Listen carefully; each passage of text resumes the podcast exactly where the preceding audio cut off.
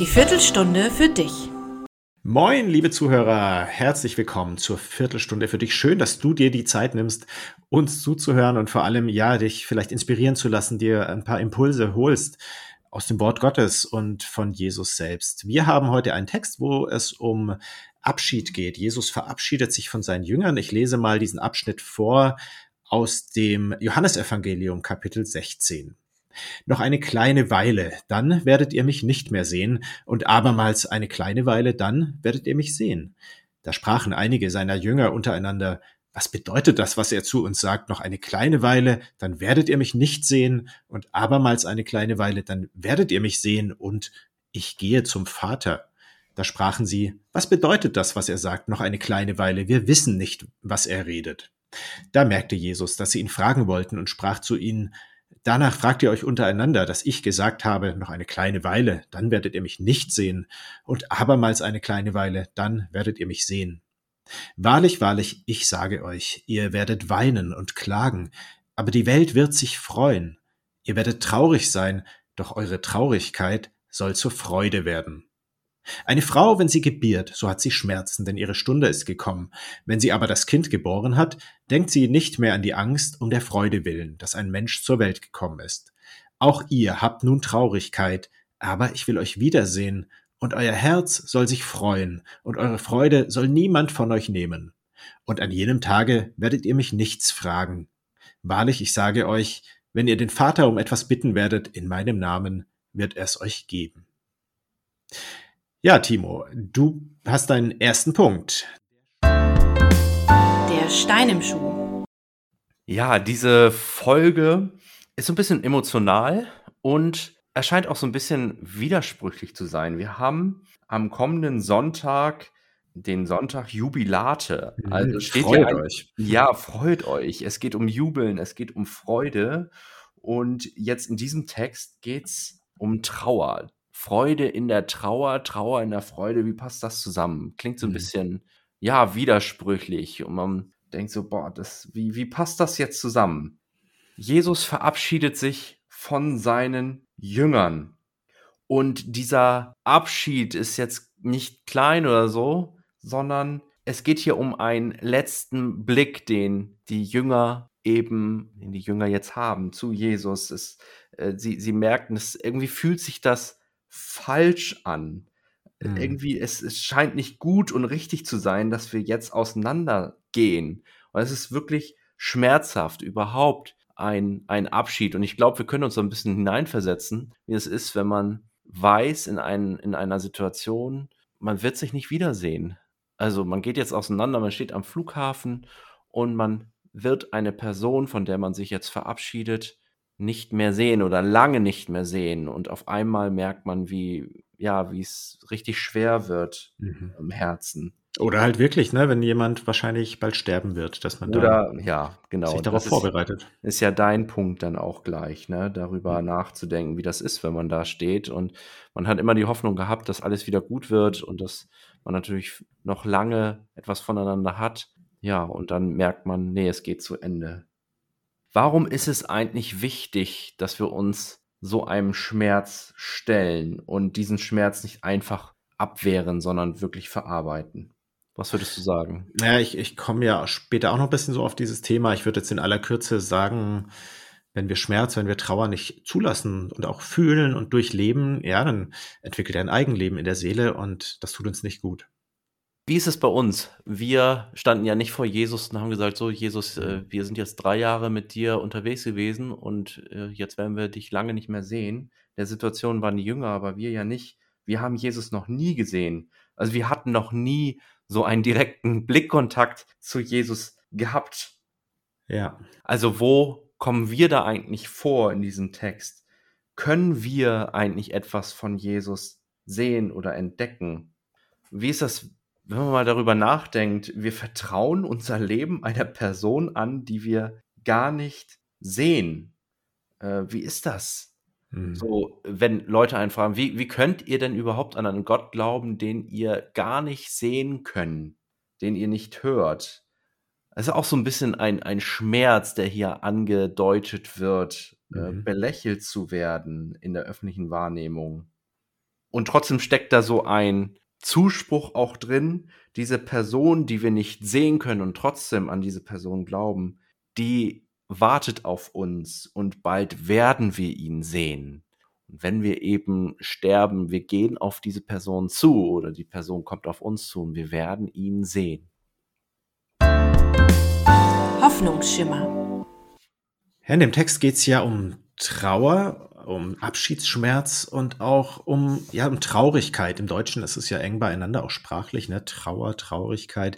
Ich würde so eine kleine These mal aufstellen, äh, dass es eigentlich gut täte, Traurigkeit ja so als Gefühl wieder zu entdecken und als Gefühl, das auch wirklich zu einer, einer Triebkraft werden kann. Ich will natürlich ein bisschen erklären, was ich damit meine. Also zunächst mal meine ich damit eben nicht so eng verwandte Gefühle mit der Traurigkeit wie ja, Selbstmitleid oder einfach beleidigt sein, sich äh, so in so einem Dauerklagemodus zu befinden oder gar motzig zu sein, schlecht gelaunt oder wütend. Das wären jetzt für mich alle so, naja, ich sag mal, ungute Verwandte der Traurigkeit, sag ich mal. Also mir begegnet Traurigkeit natürlich oft bei, ja, bei Sterbefällen, wenn ein Mensch ähm, nicht mehr da ist, der bis vor kurzem noch mit einem zusammen war, das Leben geteilt hat. Da ist Traurigkeit ja eine ganz normale Reaktion und ja, wie gerade schon angedeutet, es ist ganz wichtig, dass man dem auch Raum gibt, auch konkret, nicht sagt, okay, übermorgen muss das Leben ganz normal weitergehen. Die Seele muss einfach diesen Raum haben, auch Schmerz auszudrücken über diesen konkreten Verlust. Und das ist ganz wichtig, auch um seelisch gesund zu bleiben, um, um wieder auch heil zu werden, auch wenn der Mensch natürlich nicht wiederkommt, aber dass man auch wieder dann nach und nach so ins Leben zurückfindet. Und jetzt in dem Abschnitt geht es ja auch um Trauer über einen Abschied, dass ein geliebter Mensch, in dem Fall Jesus, geht, seinen Weggang ankündigt. Und da ist diese Traurigkeit einfach normaler Ausdruck einer, ja, bis dahin sehr innigen Beziehung. Und das ist eigentlich das, was ich meine, auch mit Traurigkeit, die dann auch wieder ins Leben zurückführt, die produktiv sein kann. Also Trauer, ja, wie du auch sagtest, vielleicht Trauer auch darüber, wir würden gerne Gott noch spürbarer, noch näher um uns haben. Ne? Das kann ja auch sozusagen ein Antrieb sein, etwas, was wir als, äh, ja, was wir einerseits als Wehmut erleben, aber was uns auch antreibt, ihn zu suchen und, und Gott in unserem Leben, äh, Gott in unserem Leben mehr Raum geben zu wollen. Auch Trauer, Traurigkeit darüber, ja, dass uns noch manches fehlt, äh, hin dahin, dahin, dass wir Jesus noch ähnlicher sind jetzt nicht als Selbstanklage, als Vorwurf, sondern ja, vielleicht kennt ihr das, also wenn man auch so in der Gegenwart Gottes ist, auch seine Nähe sucht und einfach spürt, einerseits ist man weit weg von dem, was Gott verkörpert, was seine Liebe, seine Heiligkeit ausmacht. Andererseits begegnet er uns gerade an dieser, in dieser Situation mit, ja, mit ganz viel Barmherzigkeit und Liebe. Also das hat für mich auch so was von einer Traurigkeit, Trauer über das, was noch nicht ist, was Gott aber eigentlich noch herbeiführen will, also was er noch Gestalt werden lassen will. Ja, und ich glaube, aus diesem Gefühl heraus wächst dann tatsächlich auch Gottes Güte, seine Liebe, seine Vergebung auch in unser Leben hinein, mitten in der Traurigkeit. Und das führt uns auch wirklich dann zu neuer Lebenskraft, zu neuem Mut. Lust auf mehr. In diesem Text geht es ganz stark um Sehnsucht. Sehnsucht nach Jesus. Komm, Herr Jesus, sei du da, ganz nah, auch wenn ich dich nicht sehen kann. Äh, ich will bei dir sein. Die Jünger haben ja erlebt, äh, dass Jesus frei macht, frei machen kann von gesellschaftlichen Ansprüchen, die einen irgendwie einengen, auch in unguter Weise, mhm. frei machen kann von Bindungen, frei machen kann von Abhängigkeiten, freimachen kann von Ängsten und auch von Wut und dass Jesus Vergebung schenkt, dass Jesus wirklich satt machen kann und all das, was er gibt, ist nicht nur so ein, eine Gabe, sondern das ist er ja selbst. Mhm. Also das, was er gibt, ist untrennbar mit seiner Person verbunden. Er zeigt uns nicht nur einen Weg, den wir dann gehen können, das, was er gibt, das ist er selbst. Und diese Person sagt so, ich verabschiede mich von euch. Äh, wir werden uns erstmal nicht wiedersehen. Und deswegen ist der Schmerz erstmal so, so groß. Aber der Zuspruch ist eben noch viel, viel größer, den Jesus hier jetzt auch bringt. Euch wird gar nichts weggenommen. Ich werde euch gehören in alle Ewigkeit, aber auf einer ganz neuen Art und Weise. Jesus ist nicht vorbei, er ist da. Also Jesus lässt dich und mich nicht allein. Wir Mhm. sind weiterhin in ihm geborgen in einer ganz neuen Qualität. Er ist wirklich da und deswegen deswegen wird aus dieser Sehnsucht auch so eine große Freude. Das verleiht Flügel. Ja, ich finde, will einmal auf eine Stelle eingehen, wo ich finde, wird einfach so herrlich deutlich, wie lebensnah Jesus verkündigt. Und ja, ich glaube, er hat auch den Menschen um sich herum sehr genau zugehört, denn ich vermute einfach mal, oder würde es mir so vorstellen, dass Jesus selbst vielleicht nie bei einer Geburt dabei war. Zumindest wissen wir nichts davon. Und dann sagt er aber diese Worte, wenn sie, also eine Frau, aber das Kind geboren hat, denkt sie nicht mehr an die Angst um der Freude willen, dass ein Mensch zur Welt gekommen ist. Ja, also weiß ich selbst zumindest, äh, ja, sozusagen aus dem Miterleben aus zweiter Hand, dass Geburt wohl wirklich somit die stärksten, heftigsten Schmerzen sind, die ein Mensch haben kann, durch die Frauen eben gehen bei der Geburt. Und dann ist es eben trotzdem so, wie Jesus ja richtig dann auch so sagt, das weicht sehr schnell einer großen Freude, natürlich über das Kind, und oft ja wirklich auch so, dass dann nach wenigen Monaten auch wieder der Wunsch da ist oder äh, zumindest äh, ja man sich dann wieder vorstellen kann, nochmal durch dieses durch diesen Prozess zu gehen und diese Schmerzen nochmal auf sich zu nehmen äh, und noch ein Kind zu gebären. Also ich finde einfach ein ganz starkes Bild dafür, wie, wie sehr eine schmerzhafte Erfahrung sich wandeln kann äh, zu was anderem und ja, dann ihre Kraft verliert und etwas Neuem Platz macht. Und warum? Eben weil mit den Schmerzen ein Riesengeschenk verbunden ist, was das Negative dann überstrahlt. Ne? Du hast es ja auch gerade so angesprochen. Abschied, ja, Weggang, aber es steht was sehr Konkretes in Aussicht, in dem Fall Jesu Zusage, seine Gegenwart, er wird da sein, dass er, dass das, ja, auch die Trauer, die Traurigkeit und das Negative überstrahlt. Und ich glaube, dieses Versprechen macht Gott dir auch, dass was auch immer dir Kummer macht, dass Gott dadurch etwas so Positives bewirken kann, dass es also spätestens im Rückblick dann alles Dunkle überstrahlen wird. Was für ein Geschenk.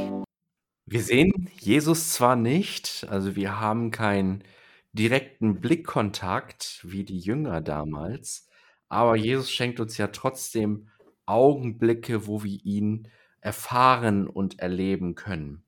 Beispielsweise in der Gemeinde. Jesus sagt, die Gemeinde ist mein Leib. Mhm. Also in der direkten Begegnung mit dem Glaubensbruder, Glaubensschwester in einer Person, die auch diesen Glauben an Jesus teilt. Dass mir eine Person ein Wort aus der Bibel zuspricht, ein Mutmachwort, ein Segensvers, den ich mir selbst nicht zusprechen könnte oder nicht diese Wirkung hätte, wenn mir jemand zuspricht, hab keine Angst, ich bin bei dir, ich schütze dich, ich stärke dich, äh, ich halte dich durch die rechte Hand meiner Gerechtigkeit, beispielsweise. Oder es sollen wohl Berge weichen und Hügel hinfallen, aber meine Gnade soll nicht von dir weichen, mhm. spricht der Herr, dein Erbarmer. Etwas, was ich mir selbst nicht sagen kann, aber jemand kommt zu mir und spricht dieses Wort mir zu. Wenn eine Gemeinschaft für einen betet oder ja, wenn man gesegnet wird, da wird es deutlich, Jesus ist da und dieses Wort, was zugesprochen wird, das wird lebendig, das ist wirklich, hat voller Kraft und kann mein Leben auch prägen, kann mir helfen, kann mich retten auch. Also Jesus können wir zwar nicht sehen, aber er sieht uns. Und mhm. da dockt so ein bisschen unsere Jahreslosung an, ne? Du bist ein Gott, der mich sieht. Du bist ein Gott, der mich sieht. Ich sehe dich zwar nicht, aber du siehst ja. mich und du verfolgst meine Wege und du kennst sie und ich bin dir nicht verborgen. Ja. Danke, Herr. Gott sei Dank. Ja, daran kann ich gut anschließen mit meinem abschließenden Punkt. Ich bin dankbar für Jesus, den großen Verwandlungskünstler. Das ist er nämlich, glaube ich. Er war ja bekannt dafür, auch Zeit seines Lebens auf der Erde Dinge zu verwandeln und auch Menschen zu verwandeln. Also als ein Beispiel das erste Wunder, das erste Zeichen, das er tat im Johannes, das im Johannesevangelium berichtet wird, ganz berühmt, ne, wie Wasser zu Wein gemacht wird. Auch wieder etwas gut, nichts Schlechtes, aber etwas äh, zumindest farb- und geschmackloses und neutrales, zu etwas Wunderbarem, Wohlschmeckenden, Freudvollem. Aber er hätte eben auch zum Beispiel kranke Menschen heil gemacht, also sie zu gesunden Menschen verwandelt, wenn man so ausdrücken will. Er hat Streit verwandelt hin zur Versöhnung, zum, zum guten Miteinander. Und deshalb wird unsere kaputte Welt immer dort heil, wenn Jesus da ist, wenn er wirkt. Und was Jesus, glaube ich, vor allem verwandeln will, ist unser Herz. Und das ist, glaube ich, noch eine größere Verwandlungskunst als all die anderen Dinge, als Wasser zu Wein oder äh, eine Sturmstillung. Ja, weil unser Herzen sind, glaube ich, schon so die, so die härteste Nuss zu knacken, um mal ein schiefes Bild zu verwenden. Ja, und Jesus tut das eben. Nicht mit faulem Zauber, sondern wirklich mit der Kraft des lebendigen Gottes, mit dieser Versöhnungsverwandlungskraft, hier konkret verwandelt er, kündigt das an und tut es ja, indem er es sagt. Er verwandelt Traurigkeit in Freude. Ja, und deshalb will ich einfach damit schließen. Mit einem Aufruf letztendlich. Halten wir Jesus immer wieder hin, was uns bedrückt, was uns Kummer macht, was uns traurig macht. Jesus kann und er will und wird es verwandeln. Jo, wir wünschen euch von Herzen, dass ihr diese Verwandlungskunst, dass ihr die, die Freude, die Jesus schenkt, in eurem Herzen spüren könnt, dass sie euch trägt durch diese Woche, durch die nächsten Tage. Bleibt behütet, bleibt gesegnet bei allem, was ihr tut. Bis nächstes Mal. Bis Tschüss. dann. Tschüss.